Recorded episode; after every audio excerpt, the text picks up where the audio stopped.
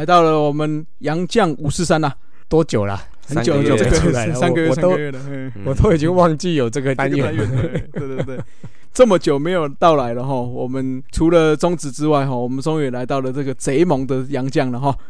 台湾大联盟哈，当年除了找一堆这个中职的明星本土球员过去之外哈，外籍包括英侠、路易士等这些明星级的洋将也一同挖角过去嘛。那不过呢，台湾大联盟本身也找了一些算是蛮有名气、明星价值的洋将啦。那我们今天洋将五四三就来聊聊这个红色杀人机器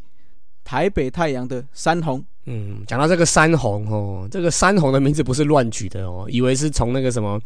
中文里面的山洪爆发的山洪哦来来来取成名，其实不是哦，它英文名字本来就叫做 Sam Home 哦。，Sam Home，嗯，Sam Home，对啊，就 Samuel Lee Home 哦，就跟我们那个李信球迷的名字是接近的啦。哎呦，很神像诶，力森利呢。哦真的对啊耶，Sam Lee 嘿哦，嗯你是叫做山里哦，他是山嗯红。对对对，哦那他一百九十六公分哦，那九十八公斤，那这就符合我们之前讲的哦，走中的巨炮哦，大口袋的模板哦，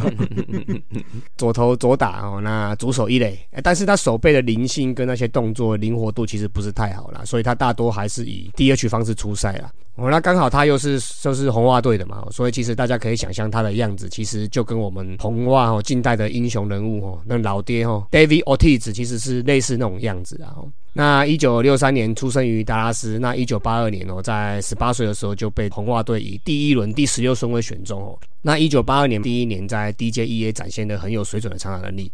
那出赛了六十一场，击出了双位数的十一支全垒打，那打击率是刚好三成，上垒率是四成一三，长打率点五二六，那打击的三围是三四五，我算蛮厉害的。那 OPS 是零点九三九，真的是算蛮不错的成绩。那不过第二年在升上一 A 的半季的六十八场，打了九支全垒打，不过整体的打击成绩其实并不是太理想，只有两成四。那上垒率诶还 OK，三成八，啊长打率是点四零六，那 OPS 只有零点七八六。那所以在一九八四年还是一样哦，停留在原地哦，留在一 A 整季。那适应了一季之后，这一年就整个大爆发哦，出赛了一百二十七场，击出了双位数的二十一支全垒打，那八十九分打点。打击率是三乘一三，那上垒率是四乘二四，长打率又来到了点五三八吼，也是三四五的打击三围，那 OPS 达到了零点九六二吼，比第一年还要猛哦，根本就是属于这种 MVP 等级的成绩。那不免其数的，就在一九八五年又往上升了，到了二 A，就跟上次的经验一样哦，往上一个层级哦的第一年都是都是落赛啊，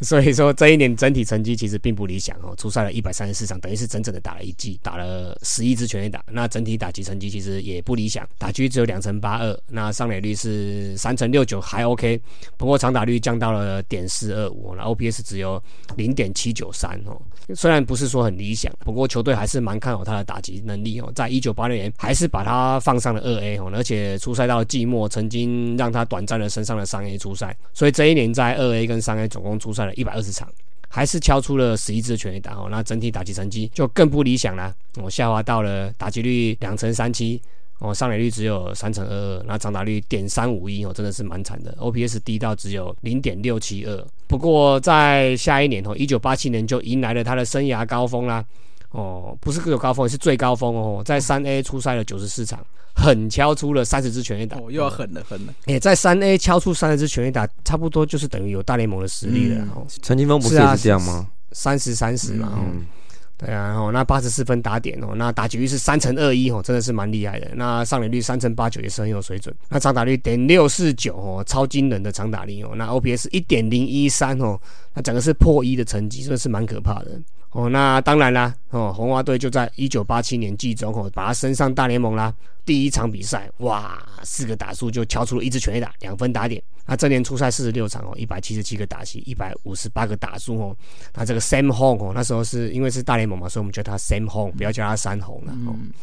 那就敲出了十四支全垒打，那全垒打率是十一点二八啦，我算是嗯，很可怕的成绩哦。全垒打率是十一点二八啦，哦，所以这样换算下来的话，一百六十二场的全勤的话哦，他全垒打可以高达四十九点三哦，哦快达达到五十支哦。嗯，所以他的打击爆发力真的是看起来就很可怕这样子哦，而且整年初试提升下来哦，打击率是两成七八，哦，上垒率是三成五六，还不错。那长打率是点五八九，算是蛮惊人的。OPS 到达了零点九四五哦。哦啊，但是棒球其实并不适用于少量数据就换算就可以成功的啦。哦，你们看大王的成绩就知道了。嗯？啊？嗯，又要酸？哎，哎，没没没没你不会等他明年回来再酸哦？呃什么回来谁谁跟你回来？啊不是，不会回来，不会回来。啊哎，好好嗯，今年就要那个两百安了好哈，好。好，四成打击率。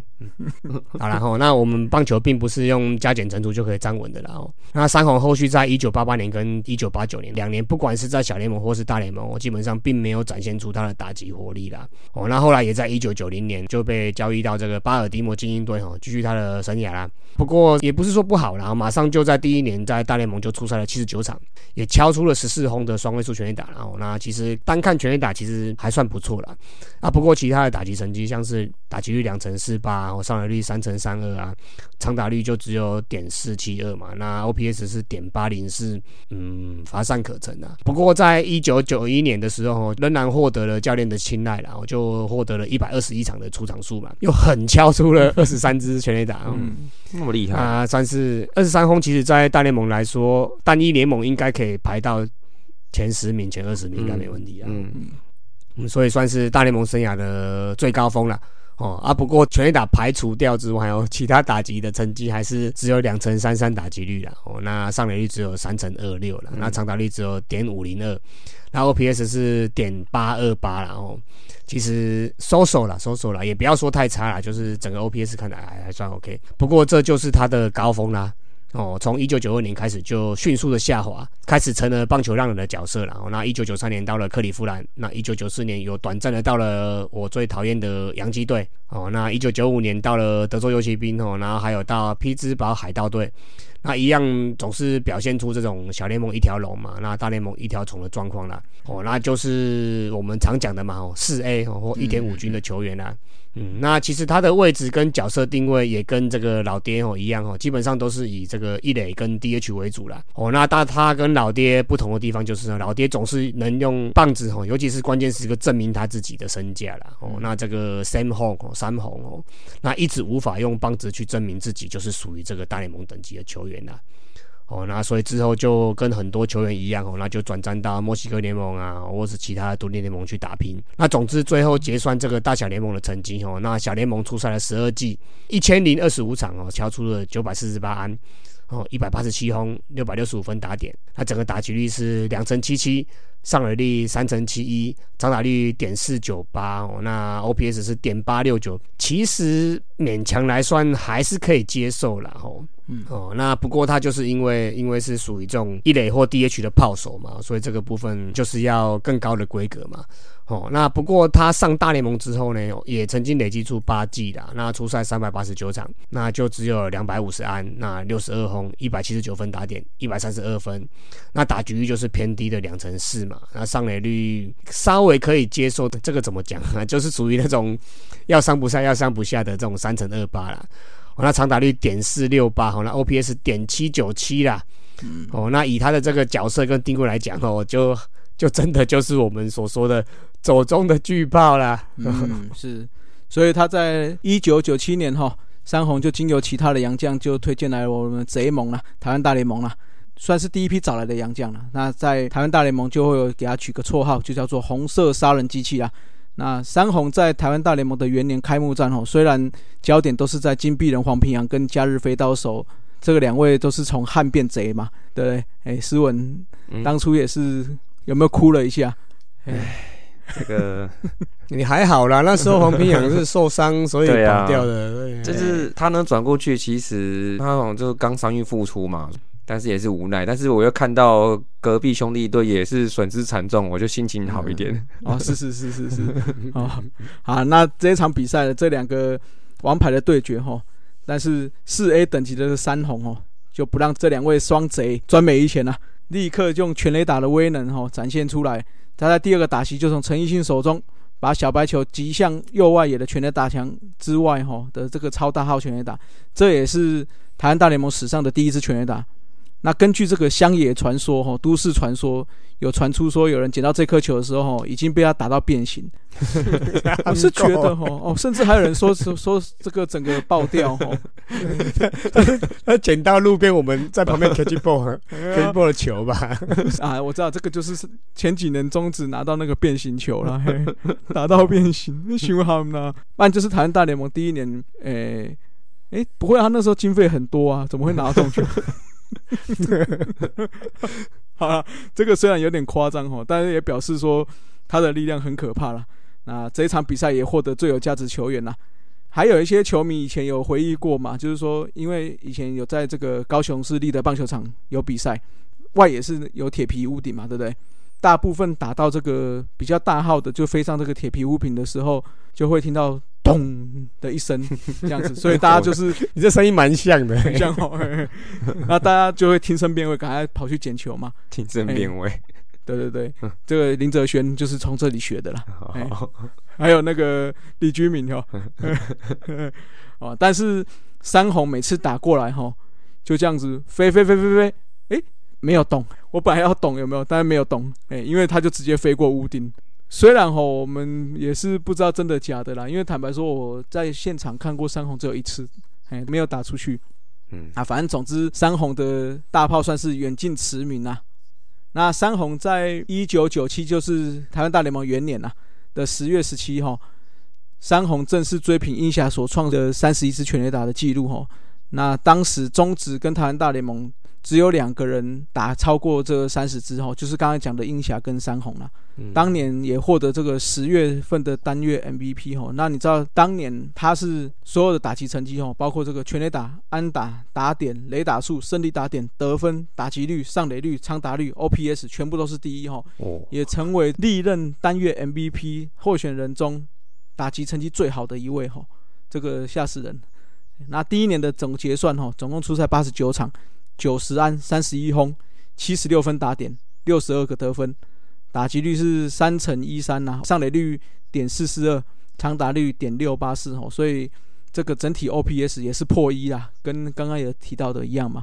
这个一点一二六哦，吓死人。那隔年的话，山红一样是用强大的 power 哦，震撼了所有的球迷，但是到了季末的八月份哦，那鲁湾却用山红受伤的名义就把他解约掉了，那也结束张红在台湾短暂的重炮之旅了。那总计这个一点五年呢，因为不到两年的成绩哈，总共出赛一百三十七场，打出了一百三十七支安打跟四十六支全垒打，打击率是三成零七，上垒率点四三七，长打率点六六一哦，长打率很高呢哦，三四六，三四六，三四六，对对对，所以它整体 OPS 也是破一啦，就是一点零九八，第一年的这个三十一支全垒打，还有他第一年的长打率哈，点六八四哈。有史以来，就是说整个台湾大联盟的球季是单季的最高纪录了。不过离开台湾大联盟后的山红哦，他好像曾在两千年跟两千零一年，哎，就回到美国嘛，哈，也是在独立联盟力求复出啊。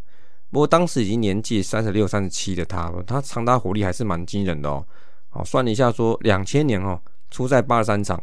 七十一安，二十二轰，哦，打击率两成四六，上垒率三成四三，长打率五成一二。这样加起来，OPS 还有零点八五五哈，我觉得以这个年纪算是 OK。那最后一年呢？哦，两千零一年出赛六十五场，六十六安十三轰，掉了一点，打击率两成九五，反而是逆势向上哦。这个算是回光返照，回光返照，真的是回光返照。哎，你这是 我本来说老来俏，老来俏，老来俏，老来俏，撸老撸 N 倒了。然后上垒率四乘二而一，然后长打率五乘一三，哦，那差点三四五哦，这个打击三围，OPS 零点九三五，算是很猛哦。不过就是在这个很猛的成绩哈，然后可能也年纪大了，他决定就是结束他的三十三十七了啦，对啊，是差不多跟那个谁。跟刚刚讲 David Ortiz 很像哦，最后一年还打出这么好成绩，这样。对啊，不过他就是就像刚刚讲，他就是在大联盟以下的等级，他都打的超好的。啊，是是是，这就是这就是他上不去的重点了，不然我们也不会认识到这个人呢。对啊，哦，他如果上去了，就在大联盟了，也不会来台湾大联盟了，对不对？所以他就这样子退休了嘛，哦。他退休之后，我们有找到资料说，他其实私底下三红其实跟老爹一样，其实那个他的那个气质，嗯，算是真蛮平易近人的哦，蛮亲民的。然后他在进球场、出球场的时候，常常都会留很多时间呐，帮球迷签名啊、合照啊什么的。那虽然说在大联盟呢，在在这个成绩，这个成绩并非太过理想，但是他还是得到蛮多球迷的喜爱，还蛮有人气的哦。于是他就是在退休之后，在红袜队的自制网络节目 New England Sports Network，然后担任这个主持人的任务哦。哎，我们来看一下，就是说维基百科上 San Home 的这个照片哦，就是应该就是他当主持人的这个这个照片哦。嗯，那我这个还讲个一个小小插曲，因为我们大家看到说维基百科上面还写到说他在九七年的时候，他在台湾大联盟赛季的这个薪水是二十一万六千美元哦。其实这样算算为当时台湾职棒史上的最高薪了，不管两联盟哦，一直到零六年陈清峰回来之后，一千万的台币，好就是才超越这个这个横跨两联盟这个记录哈。那不过呢，因为是有点年代的久远，然后而且以前这种薪水的这种年代资讯没有这么公开啊，所以说这个是真是假，可能就可能就不得而知了哦。这个应该是真的啦，就是把钱都给这些球员嘛。所以球都是用比较烂的，嘿，会变形。你这样讲就蛮合理的哦，合理合理 合理。不过他其实，在除了说在媒体界的这个生涯其实还不错，那他而且他在社会公益上面也做得很好。他在一四年呢，他还常常就是说跟一些红袜的吉祥物啊，然后去孤儿院啊，还有一些一些退伍军人啊，美国的球界很喜欢就是呃进行这样的活动嘛，就进行一些慰问啊这样子的，好。然后在一五年的时候，六月的时候啊，看一下哇，红袜队主场赛事举办了父亲节活动哦，Walking the Park，然后在赛前，然后指定的这个时段，然后进场爸爸就是可以在那个场内散步，然后然后跟二十一世纪的哇，这个 阿姐要爽了，三座冠军杯哦，这个。哦，要命哦！这个二零二零一五年是三座了，后来又拿一座，后来一是四座，后来一八年是，对啊，有有偷暗号了，这个就 就就当做没听到。嗯，所以然后就是当时的活动，然后就是就是跟一些球星合照啊，历史球星合照，然后身后山红也是在这活动的这个行列之中。好，那在一八年的时候，我再看一下五月份的时候，红花队举办了一个退休球员的这个活动。他总共挑出了二十五位红袜队的退休球员，然后跟光芒来算是来一场三局的比赛，就跟打电动一样哦，打三局而已哦。然后他也在这个二十五名单之中哦。那包括你大家都知道的那个安打王三千安的 Way Box，然后还有这个神之右手 Pedro Martinez 哈，都在名单里面。所以可以知道说，其实三红三红在红袜队队史上其实是还蛮受球迷欢迎的，但其实其实蛮多。呃，老一辈球迷都还记得他，呃，这蛮可惜的哦。虽然说他在红袜队，其实呢，这样看没有打出他这个第一轮的这个身手哦，跟这个期待，蛮可惜的，蛮可惜的。对的，是的，棒球比赛只是人生一部分嘛，并不是全部啦。那三红的例子也可以让更多的选手可以借鉴哦，培养第二专长，开拓自己更多的人脉，对自己往后的人生说不定有更好的发展，更好的帮助啦。那我们的杨将五四三今天就到这里哦，我们下次再见，拜拜。以上就是本期的节目，希望大家上 Apple Podcast 专区给大叔们五星赞加。如果有任何意见与想法，也可以在下方留言区留言，大叔们尽量给大家解答。更可以上 FB 搜寻“大叔野球五四三”，回答几个简单的问题，就可以加入社团，和爱棒球的朋友们一同聊棒球。期待下周与大家我是三，大家下次再见。See ya, adios，再会啦，再啦啦，好，再见哟。